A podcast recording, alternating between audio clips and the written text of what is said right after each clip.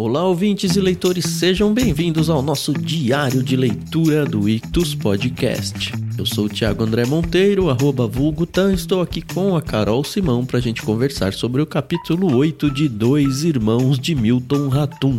Tudo bem aí, Carol? Oi, pessoal, tudo bem? Oi, tanto, tudo bem? É, e hoje esse capítulo, né, trouxe cenas bíblicas. É, né?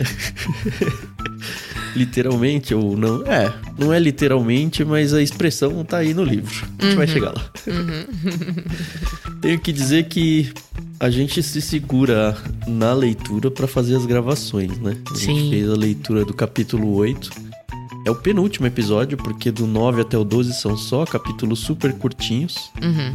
Me dá duas agonias. Uma é ter que parar antes de continuar a leitura, porque a gente gosta de gravar antes de ir adiante, para não ter spoilers mesmo Sim. quando a gente vai gravar. Uhum. E a segunda agonia é ver que tem gente lá no Discord que já leu e eu não posso ler de jeito nenhum. Aliás, é. o Lucas me perguntou a Carol leu a última página, pai. Eu falei, ela tinha falado que não, mas agora eu já nem sei mais. E aí, Carol? Li. Ai, meu Deus. Eu li, gente. Que tristeza, Carol. Então, pois é, pois é. Mas eu não vou falar nada, não. No último episódio a gente comenta. Acontece. Sabe, essa é a desvantagem do livro físico nas minhas mãos, tá? É porque eu sou muito tentada. E essa história, ela Tem é tão colar bacana. com durex a última ali, assim. É, começar a fazer isso para ver se dá uma amenizada, porque, putz, grila. E é tão curtinho. E assim, por exemplo, a última página do livro, ela tem um parágrafo, que é o último parágrafo, e tem um, um meio parágrafo que começou na página anterior. E aí eu não li, eu só li o último parágrafo, não li o parágrafo anterior. Ah, quando é assim, você lê a última página mesmo, mesmo que comece no meio, assim. Exato. Então, assim, peguei só o finalzinho Nossa, é, é até pior, né, Carol? eu não sei, porque aí, tipo, aí se eu for pra página anterior, eu vou querer ler a página inteira. Enfim, gente, são manias, né? Eu não sei quando isso começou, espero que um dia isso acabe. Mas uma vez eu li um livro, nada a ver com o que a gente vai gravar aqui agora. Eu li um livro de um escritor brasileiro, eu não lembro agora o nome dele, mas é o nome do, do livro é Os Filhos do Fim do Mundo. É um livro sobre apocalipse e tal. É interessante, tá? E aí no prefácio uhum. o cara falou: Ah, e você que critica quem lê a última página, faça um favor, pare tudo que você está fazendo e vá ler a última página desse livro. E eu li, tal, né? Fiz o que ele mandou. E, tipo, foi muito interessante. Tá, que esse livro tinha essa intenção, entendeu? Mas eu sou assim, gente, fazer o quê? Eu até compartilhei com o pessoal do irmãos.com. A gente tem um grupo no Telegram. Não. Não, claro que não, nunca faria isso. Não, mas eu compartilhei uma cena do filme Quando Harry conhece Sally, que é de uma ah. é, é da Nora Ephron, que é uma roteirista que eu gosto muito. E tem um, uma cena que o Harry fala pra Sally: Eu sempre leio a última página de um livro, porque se eu morrer, pelo menos eu vou saber o que aconteceu no final, entendeu? Eu não vou morrer com aquela dúvida. E, gente, é isso, entendeu? Se eu morrer antes de terminar de ler Milton Ratum, os dois irmãos, pelo menos, mais ou menos, eu sei o que vai acontecer no final. Tá? Prefiro a surpresa. Bom, que tristeza, né, Carol, que você fez isso. Mas fazer ah, o quê? Já foi, já foi. Como disse você num outro episódio aí, cada um com o seu cada qual, né? Exa não, é cada um com o seu cada caos. Caos? É, Nossa. exatamente. tá bom.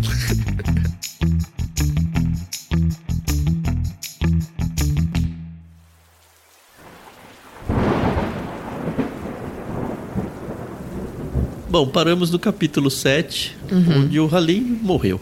Isso. E a gente ficou bem triste, eu pelo menos fiquei bem triste. Ah, Ele eu também. Aparentemente chegou em casa de madrugada, se sentou no sofá e morreu lá e pronto, acabou. E a casa amanheceu. Uhum. Nem sei se amanheceu, né? Mas enfim, madrugada dentro aí, a casa percebeu que ele estava lá e que ele estava morto. Isso. E é assim que a gente entra no capítulo 8. E cara, esse capítulo deu muita raiva do Omar. Ah, é? Mano, que ser humano ruim, cara. Que gente. Ah, meu Deus. E não só na cena do pai morto, né? Em tudo, cara. Ele é impressionante. Ele tá descontrolado, né? Se é que algum, alguma vez, em algum momento, ele teve controle, né? Da, das próprias ações. Mas assim, ele desrespeitou a própria casa, a família, o pai, de um jeito que não dá mais para voltar. Não, saiu xingando o pai, deu um pitizaço lá, meu. Virou bicho homem, como diz aqui, né? Meio cascudo, avermelhou, amarelhou, ficou acobreado de vez. Aliás, não, tá falando isso daqui que foi antes. Um pouquinho antes da morte dele, né? Falando Isso. que ele. É, aquela loucura dele de ficar no jardim lá fazendo nada, né? Uhum, e de novo eu fiquei imaginando, né? Cara, quase 40 anos nas costas. A gente falou isso no último episódio, né? Uhum. Se é que já não tinha 40 anos, né? Pois é, então. É, ele tá meio doido aqui, né? Ele de repente eu decidiu. Sei lá se é loucura, que raios que é. Ah, não é o juízo perfeito de um ser humano, né? Fazer o que ele faz. Enfim, o, mas para mim o mais grave é quando o pai dele falece, né? Fica ali. A gente viu na, no episódio passado que ele morreu sentado no sofá que ele gostava. O desrespeito do Omar com o corpo do pai, né? Porque ele ignora total a, o luto ali da, da mãe, da irmã, da, da própria Domingas e ele vai para cima do corpo do pai, entendeu? Só não. Não, segura a cara dele. É, Mano. começa a, a, apontar o dedo, falar: e agora? Você vai bater no seu filho? Você vai acorrentar o seu filho? E aí só não é pior, porque aquele vizinho, o Talib, é, que é o viúvo, né? Ele vem e segura o Omar e fala: Meu, para. E aí eu gostei dessa parte, porque aí o narrador. Não é só o... ele, né? O narrador entrou então, na, na dança. O narrador também, né? pega ele, joga ele lá no quintal Aí o, o, Omar fica todo machão, né? Pega lá um facão que ele tava usando para usar no jardim e começa a ameaçar o narrador. E o narrador, vem, vem, pode vir, vem, vem, eu quero ver agora. E aí fica aquela situação tensa, né? Será uhum. que vai acontecer é, alguma coisa? não é mais criança aqui, né? É maior é. de idade já. Exato. Mas a gente vê que o Omar é muito. É, sabe aquele cão que ladra? mas não morde. Pelo menos com o narrador foi assim. Ah, é covarde. Depois que ele vai fazendo Yakub aqui nesse capítulo, é outro símbolo de covardia na vida dele. Meu Deus do céu. É. E a gente vê uma Zana enlutada, né, pela morte do esposo. E aí. Nossa, super, né? A gente percebe o quanto realmente ela gostava, gostava do Rabin só aqui, né? É. Porque e a gente... ela só percebeu aí mesmo, exato, viu? Quando exato. perdeu, né? Quando ela Tem tanta perdeu. gente faz isso, né? É complicado, né? Porque ela sente a falta do marido e a gente percebe que o marido também, ele era aquela figura masculina dentro da casa, né? De trazer segurança, uhum. de cuidar de certos detalhes da casa, não só da Zana, né? Porque começa a falar que a casa começa a desmoronar sem o Halim. Então você vê é. que ele era aquele ponto, né? Não um ponto de equilíbrio, mas ele era aquele ponto que você olhava e falava assim: ok, tem um homem aqui dentro de casa que vai cuidar. E se você parar pra pensar, quem segurava o Omar de fazer as loucuras era pelo menos a presença do Halim, né? Porque depois que o Halim morre, o Omar fala: Ai, pode tirar as fotografias do meu irmão, não quero saber de mais nada aqui. Na sala não é para ter fotos do uhum. Yakub, não quero que fale dele. Putz, isso é, isso é muito triste. Nossa, eu fiquei muito emotivo na hora em que ela vai sozinha, né, pra sala, quando o corpo dele tá lá ainda, né? É. Ela vai. Ah, ela tá super enlutada, né? Zana trancou a porta da casa, se debruçou sobre Halim chorando, depois tirou o lençol que lhe cobriu o corpo, né? O Talib, acho que tinha colocado um lençol nele. As filhas do Talib. Depois as mãos no rosto dele, é, nas costas, como se o estivesse abraçando. Não pode sair desta casa, nem de perto de mim, murmurou. A Anya tentou consolar, mas ela não saiu de perto do finado e durante o velório continuou a falar de Halim. E aí depois ela entra numa cena bonitinha que eu achei, que é ela lembrando de quando ela era solteira, Sim. né? Sim. Ah, que ela fala até que era uma magricela e tudo. E aí a gente descobre que ela tinha sim encontrado os versos, né? Achei tão legal isso. Uhum, os, com os versos gazais, do né? Gazai, é, os gazais, né? Acho que ele acredito que seja um tipo de poesia esse gasal aí, né? Não uhum. fui atrás da palavra. Uhum. Mas ela tinha lido e aí achou super legal. Aí ela fingiu que não leu e entregou pro pai. e nunca contou pro Ralinho, olha é, só que coisa. Isso é muito legal, né? É, isso é muito bacana. A gente vê que o Omar, ele vai pro enterro, mas ele fica distante. O Yakub uhum. não vai o Yakub pro enterro. nem vem, né? Mas manda uma uma coroa de flores, né? Com um epitáfio, que traduzido em português é Saudades do meu pai, que mesmo à distância sempre esteve presente. Uhum. E a gente vê que a presença do Yakub, apesar dele estar em São Paulo, começa a ficar mais presente na casa. Começa a, a, a encher a casa. E aí eu gostei dessa parte, porque aí a Zana, ela faz uma coisa que ela devia ter feito 40 anos atrás, na educação dos filhos. Que ela começa a É. repreender o Omar pelas atitudes dele. Pô, assim, passa mais de semana pra ela fazer isso daí, né? Ela não esquece, né? Pois é, mas será que você esqueceria? Ah, não dá. Não, Não, dá. foi muito legal, né? Então. Chega de bancar o coitadinho, chega de esfolar as mãos, ela brigando com ele no quintal lá, né? Uhum. Chega de esfolar as mãos e os braços com esse trabalho de péssimo jardineiro. Agora tu não tens pai, deve procurar um emprego e parar com essa mania de desocupado. Vai te olhar no espelho. Teu pai não suportava te ver assim. Não aguentava ver uma vida desperdiçada. Não merecia ouvir aquelas torpezas. Um homem morto. E aí, o caçula obedece, né? É. Não voltou mais pro quintal, abandonou tudo lá. Claro que não resolvia nada, né? Ah, não, então a Rani ainda oferece um trabalho pra ele na loja, o que eu achei também um fim da picada, mas enfim, pelo menos é um trabalho. Mas, cara, é- ele continua sendo o imbecil que ele é, né? Trabalhar Exato. contigo, não sabes dar um passo sem consultar o teu irmão. Ah, meu, vai te catar, mano. Né? Não, e Rani ia ficar calada, né? Porque se fosse nos tempos 2023, do jeito que a mulherada agora consegue se expressar sem, sem tanta tantos problemas, ele teria ouvido poucas e boas. E aí Mas ele ela ainda dá uma grana depois pra É, ele, não dá? Fica é, dando. fica dando uma mesadinha. rotineiramente. é. É. É isso, né? A gente sabe que uma vez pau que nasce torto, nunca se endireita. E aí a gente vê que ele, ele começa a dar aqueles perdidos de novo, né? Ele sai, ele não dá satisfação, fica parecendo um, um louco andando pela cidade. Aí ele começa a falar, ai, Manaus tá diferente, ai, o Verônica fechou, não sei o que fechou, agora só tem estrangeiro. Aí eu fico pensando, putz, só tem estrangeiro e você é o quê, né? Tudo bem que ele, ele é brasileiro, né? Mas a família dele é libanesa, né? Aí eu achei muito interessante que ele fala assim: Manaus está cheia de estrangeiros, mama. Indianos, coreanos, chineses. O centro virou um formigueiro de gente do interior. Tudo está mudando em Manaus. E aí a mãe: É verdade, só tu não mudas, Omar. Continuas um trapo. Olha a tua roupa, o teu cabelo. A hora que tu chegas em casa. E, gente, mãe tem esse poder, né? Às vezes você vai falar: Ah, mãe, Olha, um tênis novo. É, mas aquele que eu te dei, você usou até acabar, sabe? Mãe sempre consegue transformar um, qualquer Tem um comentário. curso de mãe, Carol? Eu vi na internet um videozinho falando que logo que nasce ela se já recebe no hospital já o curso É, de mãe. exatamente. As frases prontas.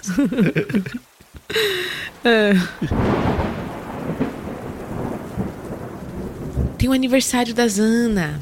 Pra quem não se lembra, Ah, é o. Halim sempre dava uma grande festa pra comemorar o aniversário da Zana, com jantar. Era um evento na família. E aí o aniversário Uhum. dela chega, e aí o Omar fala: "Vamos sair pra comer uma peixada, só nós dois, num restaurante no meio do rio". E ela fala: "O que eu quero mais é paz entre os meus filhos". E aí ele traz flores, ela simplesmente ignora as flores que ele trouxe, se tranca no quarto dela. E aí você vê, né, que realmente, né, puxa, um, um evento. Ah, acabou, né? É, uma data que era tão importante, agora não tem mais significado nenhum. Aí aparece um personagem novo, né? Um indiano, Eu vou né? ler o nome dele aqui, mas X, né? Roshiran. Mas É. eu não sei se esse CH tem som de Xi aqui. Pode ser Rokiran, sei lá.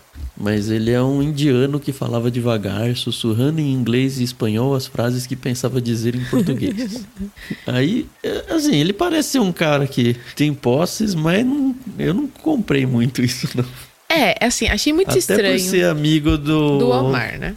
Do Omar, né? Mas aí depois a gente descobre que de fato ele era um cara rico, sei lá, um empreiteiro, alguém que trabalha com construções, esse tipo de coisa. É, ele fala que ele viaja muito, né? Que ele tá sempre em busca de novos empreendimentos, né? Então, ele realmente é um homem que não tem um lugar fixo. Isso. E aí o Omar se cola nele porque ele quer, sei lá. Ele tá sempre sempre atrás do próximo trambique, né? É essa que é a impressão que tá. O. Exato. E aí aparentemente ele se vende muito bem pra esse Rokiran ou Roshiran aí e vão construir um prédio lá em Manaus E o Omar se envolve nessa construção, acho que na compra do terreno e tal. E aí a Zana começa a tentar, essa tentativa dela iludida, né? De juntar os dois irmãos. Ela.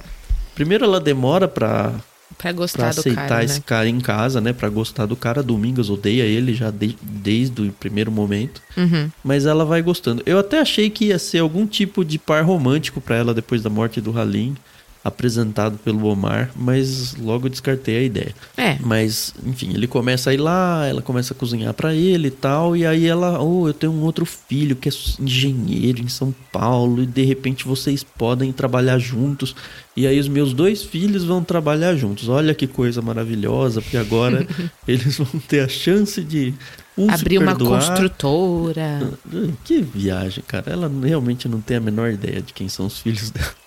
Óbvio que dá errado, né? Ó, então, e ela faz tudo isso escondida do Omar, né? Porque ela, ela, ela sabe da, da péssima relação entre os filhos, mas ela quer fazer essa surpresa, como se, olha, filhos, o que mamãe resolveu pra vocês? Agora vocês vão ser donos de uma construtora. O Omar vai atrás dos terrenos e o Yakub vai fazer a parte é, de desenhos e, e, os números, os cálculos, e vocês juntos vão fazer a, a construtora dos dois irmãos, sabe? né? E o pior é que a Rania também cai nessa, né? Porque ela super apoia Nossa. a ideia. Eles mandam uma carta, né, para o Yakub Um manuscrito, para né? contar disso tudo. É. e aí, depois de quase um mês, o, o Yakub responde, né? Ele não aceitou nem recusou qualquer perdão. A mãe tinha na carta, além da ideia de a sugestão, né? Ela pediu perdão por ter mandado ele sozinho pro Líbano. É, enfim, Uhum. ela ainda fala: será que eu exagerei? Será que tá faltando informação? Tal, mas mandou.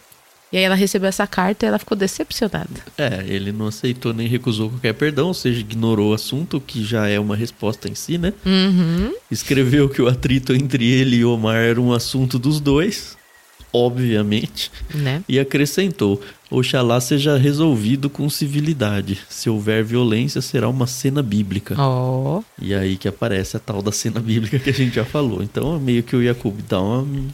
É, não ameaça porque ele tá respondendo pra mãe, né? Não pro Não. Omar. Aí sabe o que é o pior? Tá, ela, ela, ela fica meio chateada, né? Meio é, ali frustrada com o que aconteceu com o Yakub. E o que, que ela faz? Ela mostra a carta pro Omar. Aí, Não é ela que mostra, é? É? Aliás, antes disso, né, o finzinho da carta diz que ele se interessou pela construção Ah, é. do hotel, ignorando a participação do irmão. Ela mostra a carta, assim, pra, pro Omar. E aí o Omar fica, ah, cena bíblica. Ah, ela pede pra Rania pra contar, é verdade. A Rania que mostra, mas a pedido dela. E ele fica, cena bíblica? Esse aí nem sabe o que é a Bíblia. Mas deixa ele aparecer aqui pra você ver a cena bíblica que vai ter. E a gente devia ter guardado essas palavras, viu? Porque essa não foi uma ameaça em vão. E aí o Yakub vai pra lá, né? Aparentemente ele começa realmente a ter negócios com esse Roshiran aqui. Aparentemente eles começam a de fato ter alguma coisa. Uhum. Só que escondido, né? Do Omar. E na real o Yakub meio que passa a perna no Omar aqui, mas eu no lugar do Yakub faria, Faria a mesma tá? coisa, exatamente. Eu vi uma galera lá no Discord falando, é, o Yakub também fez. a-". Cara, não foi. Ah, Por favor. O Yakub trabalha com isso, é o trabalho dele. Ele teve uma oportunidade de fazer um hotel, de projetar um hotel em Manaus, que caiu no colo. É, e o irmão dele é que tá. Tá certo que o irmão que apresentou e tudo, mas, cara, não. Não, não consigo achar o Yakub errado aqui de jeito nenhum. É, exato. Pra mim é só o que é um várzea total. Isso. E aí o Yakub ele vai em casa e tá o narrador lá, tal. E aí de novo é aquela aquela coisa, né, que o narrador sente, né, da, relação entre a Domingas e o Yakub. Parece que eles têm alguma coisa, mas ao mesmo tempo a Domingas fica muito preocupada de alguém chegar e ver. E ele fala: "Não, fica aqui comigo, senta aqui na rede comigo". E ela: "Não, não, não, não". E, e ela tá muito bonita, né? Porque É, vestido novo, É. perfumada, lábios pintados de batom vermelho. Dá muito indício de que de fato é um par romântico do Yakub, ou foi pelo menos. É muito Isso. mais do que uma presença materna. Isso o narrador tá vendo, né? Vendo aquela cena. Chega o Omar na casa. Lembrando que a Zana não está em casa, nem a Rania. Só tá o Yakub, a Domingas e o narrador.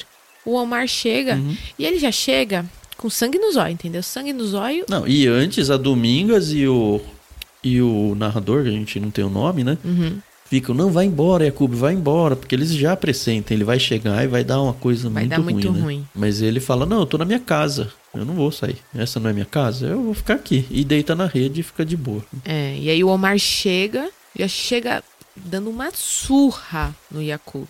Quebra dois dedos da mão esquerda, quebra dente. Não, e com ele deitado na rede, né? É, sem chance de Nossa. defesa, né? Isso aí é atirar pelas costas, cara. Então, Ridículo. é. É ridículo. Aí eu fiquei pensando que cena bíblica po- podemos comparar. A volta, né, do, sei lá, o Não, apocalipse. covardia total e absoluta. É só isso. Não, foi muito tenso.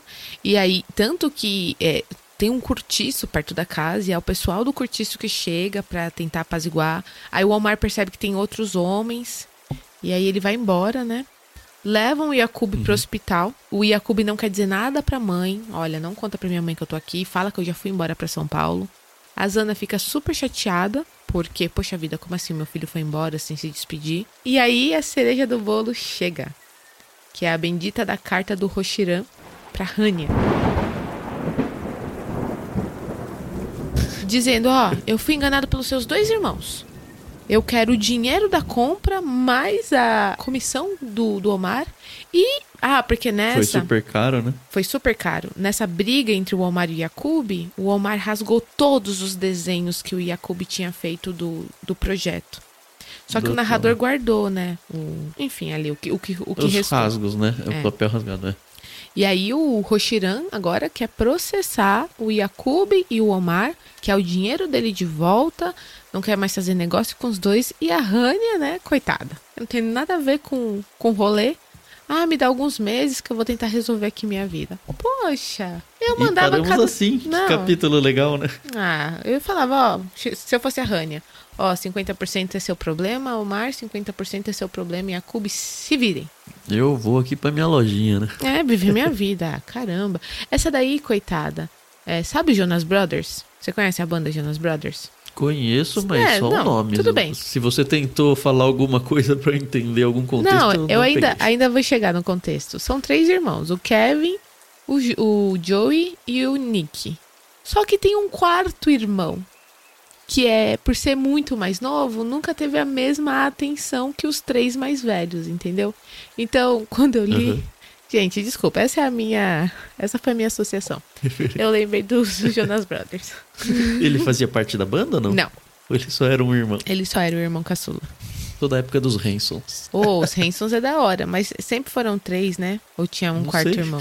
Eu só lembro que eles cantavam um bap. Tá bom. Legal. Estamos muito na reta final do Dois Irmãos.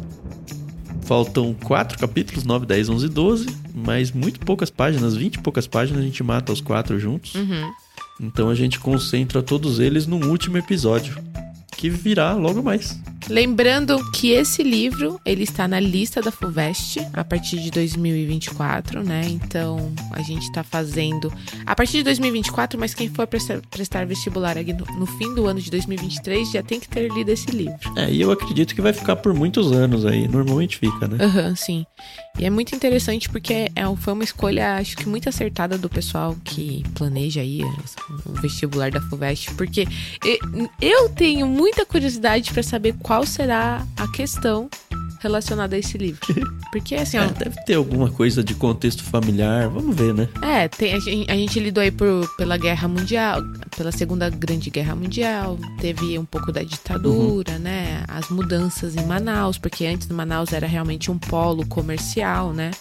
Eu não sei como é que tá nos dias de hoje, mas é, eu sei que era um centro portuário muito forte, né?